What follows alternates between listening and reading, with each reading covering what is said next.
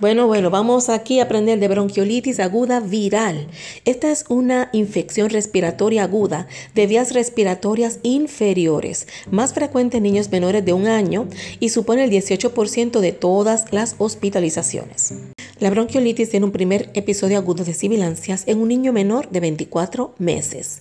Es una disnea de tipo expiratoria y tiene existencia de pródromos catarrales. Habitualmente está causada por virus y se caracteriza por inflamación aguda, edema y necrosis de las células epiteliales de los bronquios más pequeños, junto con hipersecreción de moco. Etiología y epidemiología. El virus respiratorio sincitial o VRS es el virus detectado con más frecuencia en los niños con bronquiolitis, seguido por rinovirus, bocavirus, que es el HBOV, adenovirus, metapneumovirus y metaneumovirus, HMPV, con menos frecuencia para influenza y virus de la gripe. El VRS es el agente etiológico más frecuente causando el 70-80% de las bronquiolitis y pertenece a la familia Paramyxoviridae del género Neumovirus. Se han identificado dos grupos principales del VRS, que son el grupo A y el B, con diversos linajes dentro de ambos grupos. Su circulación es típicamente estacional, con un pico de máxima incidencia entre los meses de noviembre y febrero. Las infecciones por VRS afectan 75% de los lactantes en su primer añito, con un pico de máxima incidencia entre 2 y 3 meses. Aproximadamente de 2 a 3% de los niños con una primo infección por VRS en los primeros 12 meses requieren hospitalización y de un 2 a 6% de esos ingresan a cuidados intensivos. La mortalidad en niños previamente sanos hospitalizados por bronquiolitis es muy baja en los países industrializados donde el acceso a la ventilación mecánica y cuidados intensivos es fácil. Sin embargo, cada año fallecen de 66 mil a 199 mil niños por esto. Así que es la segunda causa de muerte tras la malaria en niños de 1 a 12 meses. La primera causa, la malaria. Hay que proteger mucho a los niños contra los mosquitos. Y segundo, la VRS, el virus respiratorio sincitial. Hablemos del rinovirus. El rinovirus es reconocido en la actualidad como el segundo virus más frecuente en la bronquiolitis del lactante. Los rinovirus humanos constituyen un género incluido en la gran familia Picornaviridae. Es la fuente más común de infecciones virales humanas, el rinovirus. Las variaciones en las proteínas de la cápside del rinovirus dan lugar a más de 100 serotipos. Hasta hace años los rinovirus se clasificaban en A y B, pero en el 2009 apareció la C y hay más de 50 serotipos. La circulación típica del rinovirus a lo largo, no rino, la circulación típica del rinovirus a lo largo de todo el año, con un pico de máxima incidencia en primavera y otoño, se refleja en la identificación de rinovirus en casi 80% de bronquiolitis. Ya usted sabe, primavera que vienen esas alergias, espere a su rinovirus. Los tres grupos de rinovirus son A, B y C, como ya dije. Y el grupo A y C se asocia con mayor gravedad clínica que el grupo B. Los niños que sufren bronquiolitis por rinovirus, en comparación con los del VRS, suelen ser de mayor edad. Aquí son más grandecitos los que padecen de rinovirus. Acuden con más frecuencia a la guardería, presentan más dermatitis atópica y suelen tener antecedentes maternos de asma o atopia. Recientemente se ha implicado también el tabaquismo de algunos de los padres. A pesar de esto, la frecuente detección de rinovirus en niños asintomáticos plantea dudas acerca de su papel etiológico. Metapneumovirus humano. HMPV. Fue descrito por Van de Hoogen en 2001, tiene muchas similitudes con el VRS. También se clasifica en los Paramyxoviridae, su familia Neumovirinae, y aunque este pertenece al género Metapneumovirus y el VRS al Neumovirus. Se han descrito dos grupos dentro del HMPV, denominados A y B, y a su vez se pueden subdividir en A1, A2, B1, B2. El HMPV tiene una distribución estacional detectándose en los últimos meses de invierno y los primeros de primavera. Al igual que ocurre con el VRS, prácticamente no se detecta en niños sanos sin síntomas respiratorios.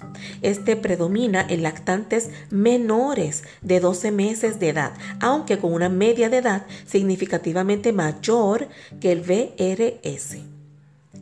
Recuerden, afecta a los menores de 12 meses, pero su media es mayor que VRS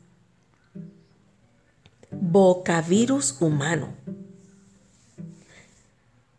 En el 2005, Allender descubrió un nuevo parvovirus y se trata de un virus ADN perteneciente a la familia Parvoviridae, subfamilia Parvovirinae y el género bocavirus. El HBOV circula con claro predominio en otoño y comienzos del invierno, similar al VRS, aunque con otro pico de elevada incidencia en primavera.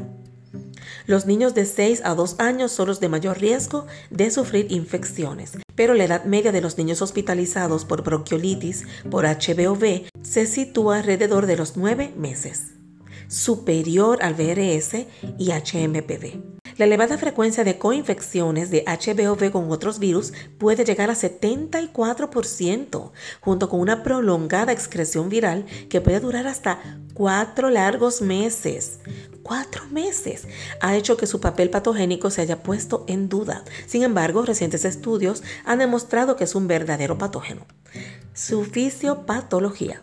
Las manifestaciones de la infección son el resultado del efecto citopático directo del virus en las células del epitelio respiratorio y de la respuesta inmunitaria del huésped.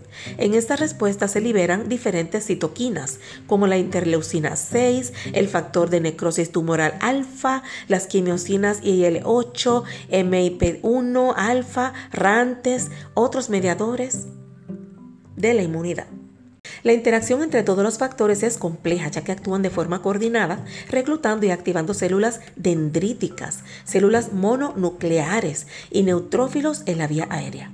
Existe una activación de los mediadores inflamatorios neuronales no colinérgicos y no adrenérgicos. Las lesiones anatómicas producidas por el virus son necrosis y edema del epitelio bronquial, con destrucción de células ciliadas, aumento de detritos celulares y aumento de la producción de moco, con formación de tapones, dando lugar al estrechamiento de la vía aérea, mediada en parte por la liberación de leucotrienos, prostaglandinas y óxido nítrico. Todo ello da como resultado la obstrucción de las pequeñas vías aéreas. Estas lesiones conducen a la formación de atelectasias en unas zonas y áreas de hiperinsuflación en otras. Las reinfecciones son frecuentes dado que la respuesta inmunitaria frente al VRS es pobre e incompleta, a pesar de la presencia de títulos altos de anticuerpos neutralizantes. eso no tiene nada que ver, puede tener una presencia altísima y su respuesta es pobre e incompleta. La tos es el síntoma predominante, suele ser seca, en accesos, paroxística, pero no suele cursar con el gallo inspiratorio típico de la tosferina, con la que es necesario hacer el diagnóstico diferencial. La dificultad respiratoria de intensidad creciente alcanza su máxima expresividad de 24 a 48 horas, momento en el que se produce la mayoría de los ingresos hospitalarios para después mejorar gradualmente. La apnea puede ser el síntoma más llamativo en los pacientes menores de un mes, menores de un mes con apnea. En los casos de bronquiolitis aguda viral.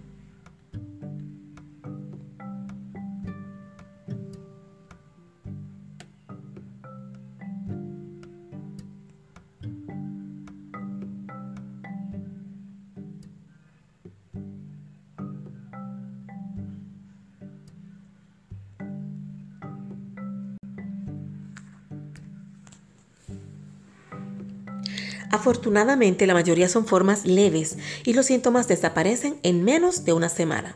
Aunque la tos, que es el último síntoma en desaparecer, puede persistir hasta 3 a 4 semanas. Así que esa tosecita molestosa, acostúmbrese que eso dura un mes. En la exploración física se aprecian los signos de aumento del trabajo respiratorio, taquipnea, el uso de los músculos accesorios, aleteo y retracciones. En la auscultación se aprecia hipoventilación con estertores crepitantes, sibilancias expiratorias e inspiratorias y expiración alargada. Diagnóstico. El diagnóstico es clínico, basado en anamnesis y exploración. Anamnesis. Es fundamental indagar sobre aquellos factores que se han relacionado con mayor riesgo. Por ejemplo, la edad. Si la edad fue menor a seis semanas. Si hay antecedentes de prematuridad, las enfermedades de base como las cardiopatías congénitas, enfermedad pulmonar crónica con displasia broncopulmonar, fibrosis quística, anomalías pulmonares congénitas. Aparte de esto, las enfermedades neuromusculares e inmunodeficiencias. La evolución también se tiene que estudiar, aparte de la edad, si es menor de seis semanas, aparte de los antecedentes de prematuridad, aparte de las enfermedades de base, incluimos la evolución que sea menor a 72 horas por la posibilidad de empeoramiento y también el tabaquismo en el entorno, la ausencia de lactancia materna, el hacinamiento y pobreza y por último el bajo peso al nacimiento. En la exploración se debe realizar una completa por aparatos, prestando especial atención al estado de hidratación y los signos de dificultad respiratoria. En la auscultación pulmonar podemos escuchar respiración alargada, sibilancias, subcrepitantes e incluso zonas de hipoventilación. Ante un niño con bronquiolitis se debe establecer inicialmente la gravedad del cuadro clínico, utilizando un score o escala lo más objetiva posible, que incluya parámetros clínicos, frecuencia respiratoria, frecuencia cardíaca y determinación de saturación transcutánea de oxígeno. Se han propuesto varias escalas, aunque ninguna ha sido validada. La realización del score se realizará siempre tras la aspiración de secreciones de vías altas, ya que la obstrucción de vías altas empeora artificialmente la valoración de la gravedad. Así que hay que esperar la aspiración. Además, los siguientes datos clínicos son indicadores de gravedad. El rechazo del alimento, intolerancia digestiva, la presencia de letargia, la historia de apnea, la taquipnea para su edad, el aleteo nasal, el tiraje grave, la presencia de quejido y la cianosis. El score que se utilizó aquí es el score de Wood-Jones, que está modificado. En este score o puntuación en esta escala, tenemos que la saturación de oxígeno va a ser muy mala si es menor o igual a 92%. La frecuencia respiratoria es grave cuando está mayor a 60 respiraciones por minuto. Las sibilancias expiratorias van a ser peores si también son inspiratorias y si son audibles sin fonendo. Eso adquiere una puntuación de 2, que es la peor puntuación. Y por último, la musculatoria accesoria. Si esta es intensa, con bamboleo y hay aleteo, estamos ante una afectación grave. Pruebas complementarias. Radiografía de tórax. La bronquiolitis leve suele ser normal o mostrar signos de atrapamiento aéreo, atelectasias laminares, segmentarias e incluso lobares en las formas más evolucionadas. Sin embargo, no existe una adecuada correlación entre los hallazgos radiológicos y la gravedad de la enfermedad, por lo que no se recomienda su uso rutinario. No se recomienda analítica sanguínea en estos pacientes la determinación de la proteína C reactiva PCR o de procalcitonina puede ser de utilidad en los pacientes con bronquiolitis aguda y fiebre elevada, en los que se sospecha una infección bacteriana grave. Así que usted no le haga analíticas a menos que lo vea con una fiebre elevada. sedimento y o urocultivo. No se recomienda realizar exploraciones complementarias de rutina a pesar de que el conocimiento del virus tiene un indudable interés epidemiológico y que probablemente la evolución y gravedad sean diferentes, no tiene mucha información en el manejo clínico, así que tampoco se recomienda. En el caso de que uno sospeche una infección grave porque hay una fiebre muy alta, que ahí solamente se puede recomendar el PCR, pero no la reacción de cadena de polimerasa. No, no se confunda, amigo y amiga. Es el PCR de proteína C reactiva o procalcitonina. Esto puede ser sí de utilidad. Diagnóstico diferencial. En un niño menor de dos años con un cuadro de tos seca y dificultad respiratoria, con o sin sibilancias, hay que plantearse si tiene una crisis asmática, especialmente si son mayores de seis meses, con antecedentes familiares y o personales de atopia. Aparte de la crisis asmática, también se hace diagnóstico diferencial con la tosferina, la neumonía, la aspiración de cuerpo extraño, la fibrosis quística, la enfermedad cardíaca congénita, los anillos vasculares, la aspiración por reflujo gastroesofágico, enfisema lobar, bronquiolitis obliterante, neumonías intersticiales, inmunodeficiencias, anomalías pulmonares congénitas e infecciones. Tratamiento. Se ha fundado en medidas de apoyo de soporte, no siendo necesario el uso de fármacos de forma rutinaria, porque la mayoría son leves y se controlan en atención primaria. Tratamiento de soporte. Está el de obstrucción nasal, que permite asegurar la permeabilidad de la vía aérea superior y mantener la ventilación. Esto puede contribuir a disminuir el riesgo de algunas complicaciones como la cistitis. Se realizará de forma suave, superficial, no traumática, mediante lavado y aspiración nasal con suero fisiológico. Se recomienda aspirar las secreciones respiratorias antes de las tomas. No se ha demostrado la utilidad de la humidificación en los pacientes con bronquiolitis aguda, así que no se recomienda. Tratamiento postural, elevación de la cabecera de la cuna, nutrición e hidratación. En los casos leves se ha de intentar la ingesta oral de forma fraccionada. En los casos leves se ha de, intentar la ingesta oral de forma fraccionada, reservándose para que las formas graves reservándose para las formas graves de la vía parenteral o enteral por sonda nasogástrica. Cuando la frecuencia respiratoria es mayor de, 3, de 60 respiraciones por minuto y se asocia a congestión nasal importante, el riesgo de aspiración es real, por lo que la alimentación por vía oral puede no ser segura. En estos casos, la alimentación por sonda nasogástrica se puede considerar.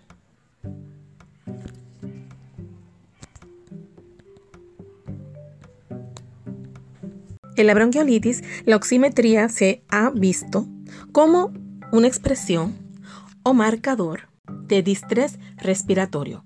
Y hay que tener en cuenta que su sobrevaloración puede conducir a un incremento de las tasas de ingresos hospitalarios. Así que no hay que sobrevalorarla tanto. Se recomienda la administración de oxígeno en forma intermitente, interrumpiéndola cuando los valores sean mayores a 90 o 92% y que haya disminuido el trabajo respiratorio y el lactante pueda alimentarse de forma adecuada. Modalidades de oxigenoterapia. De bajo flujo, que son sistemas de administración con los que el paciente inhala aire procedente de la atmósfera y lo mezcla con el oxígeno suministrado. Y el de alto flujo, o AF. Son sistemas de administración que se caracterizan por aportar todo el gas inspirado por el paciente a una concentración constante independientemente de su patrón ventilatorio.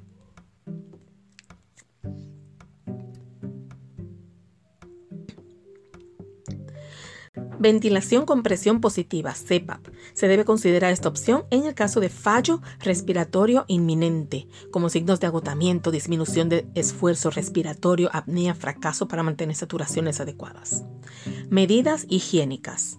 En el VRS, presenta alta inefectividad y se transmite por secreciones mediante las manos o fómites, donde puede sobrevivir de 6 a 12 horas. Las gotitas pueden esparcirse hasta 2 metros. Se destruye con jabonía o con gel alcohólico. En pacientes hospitalizados con objeto de evitar la infección nosocomial, se deben instaurar las medidas de aislamiento pertinentes, insistiendo en lavado sistemático de manos, guantes, bata y restricción de visitas. Se recomienda aislar a los pacientes con bronquiolitis aguda o establecer cohortes hospitalitarias en función de su etiología. Fisioterapia respiratoria. Al no demostrarse beneficio clínico, no se usa solamente en aquellos con enfermedades asociadas como atrofia muscular espinal, traqueomalacia grave, que requieren además un drenaje de secreciones. Tratamiento farmacológico. No hay pruebas que lo justifiquen. Broncodilatadores son los fármacos más prescritos. En relación a los beta-2 agonistas, o como el salbutamol, algunos estudios han mostrado cierto beneficio pero no debe ser utilizado de forma sistemática en el tratamiento de bronquiolitis en lactantes previamente sanos. Aunque es cierto que puede haber un subgrupo de pacientes que si respondan, no está bien establecido quiénes responden y quiénes no. Así que se recomienda una prueba terapéutica. La adrenalina nebulizada se ha utilizado también como broncodilatador. Comparada con placebo, algunos estudios han mostrado cierta mejoría. No hay datos para apoyar el uso rutinario de esta, salvo en casos graves, como medicación de rescate. Se ha visto una significativa mejoría clínica y reducción de tasa de ingresos al utilizar adrenalina nebulizada asociada a dexametasona, pero estos resultados son fruto de comparaciones múltiples. Otros no han corroborado esto, así que hay controversia. Con respecto al bromuro de hipratropio, no se ha encontrado ningún beneficio ni administrado solo ni en combinación con salbutamol. Por tanto, dada la falta de datos, no se recomienda. Glucocorticoides, fármacos ampliamente utilizados con eficacia demostrada en otras enfermedades respiratorias. No se dispone de pruebas que lo justifiquen en bronquiolitis. No se recomiendan tampoco. En relación al tratamiento con estos, que de tipo inhalado, no ha mostrado tampoco eficacia, asociado o no a broncodilatadores. Es motivo de debate. Se llegó a encontrar un efecto beneficioso y otros metaanálisis han obtenido resultados contradictorios. La mayor parte dicen que no parece que su uso reduzca la tasa de eventos adversos, o sea que realmente no ayuda. Antibióticos. No se recomiendan tampoco los antibióticos. Cuando existe una infección bacteriana como titis, infección urinaria, se debe tratar igual como si no existiera la bronquiolitis. Ya si el paciente requiere ventilación mecánica, se encuentra un porcentaje importante de coinfección bacteriana pulmonar y se recomienda valorar en ellos entonces los antibióticos. Tampoco se recomiendan inmunomoduladores. Ribavirina. Es un antiviral de amplio espectro en casos graves de bronquiolitis y en lactantes con factores de riesgo. Sus ensayos carecen de poder para proporcionar estimaciones fiables. Se puede considerar su empleo en determinadas situaciones graves o inmunodeprimidos graves. Hay otros como el Heliox con H, una mezcla gaseosa de helio y oxígeno de menor densidad que el aire, que se ha empleado como una mediación de rescate y puede tener utilidad en bronquiolitis graves, que no requieran cuidados intensivos, aunque no hay pruebas de que reduzca la necesidad de intubación y de ventilación mecánica. El surfactante administrado en unidades de cuidados intensivos a pacientes que requieren ventilación mecánica disminuye la duración de la misma y el tiempo de estancia en cuidados intensivos. Otros son la inmunoglobulina endovenosa o la DNasa recombinante, que no han mostrado beneficios en pacientes graves. Monitorización y seguimiento. La vigilancia debe ser estrecha, ya que el empeoramiento clínico puede aparecer en cualquier momento. Hay que evaluar tras la limpieza nasal el estado general, el trabajo respiratorio, la presencia de taquipnea, la presencia o no de cianosis y la, la saturación de oxígeno, la capacidad para alimentarse y el estado de hidratación. Si el paciente presenta un buen estado general, síntomas leves y una saturación de oxígeno mayor a 92%, se recomienda un tratamiento domiciliario y control de 24 a 48 horas, explicando a los padres la enfermedad y los signos de alarma. En ámbito hospitalario, la monitorización ha de ser minuciosa. Se evalúa y se registra el trabajo respiratorio, la frecuencia respiratoria, la saturación de oxígeno, la auscultación y el estado general, incluyendo el estado de nutrición e hidratación. En ningún caso, la monitorización electrónica va a sustituir la juiciosa y experta valoración clínica. No deje a su paciente dependiendo solo de la máquina. No se vuelva esclavo de la máquina. Usted esté pendiente a su pacientito. Persiste la controversia sobre si la saturación de oxígeno ha de ser monitorizada de forma continua o intermitente. Mientras se aclara, vamos a ajustar la intensidad de la monitorización de saturación de oxígeno en función a cómo esté el paciente. Si el paciente empeora y la enfermedad evoluciona a gravedad, puede ser necesario el apoyo respiratorio. Prevención se basa en medidas higiénicas y la administración de palivizumab. Es un anticuerpo IgG monoclonal humanizado que inhibe específicamente el epítopo del sitio antigénico A de la glucoproteína F, muy estable en todos los serotipos del VRS. Hay que explicar, padres y cuidadores, la importancia de la higiene, tanto en el momento de nacimiento como en el alta del hospital. En relación a la administración de palivizumab, en relación a la administración de palivizumab hay controversia por su alto costo. Se recomienda en aquellos casos como anomalías anatómicas pulmonares, enfermedades neuromusculares, fibrosis quística, inmunodeficiencias y síndrome de Down, entre otras. Muchísimas gracias por escuchar. Comparte, dale share y espero que hayas aprendido un poquito más. Ya sabes que puedes cambiarle la velocidad, ponerme a hablar muy rápido, ponerlo más lento, repetir el pedacito que te quieras aprender varias veces para que esta grabación sea de utilidad. Que pases un excelente día.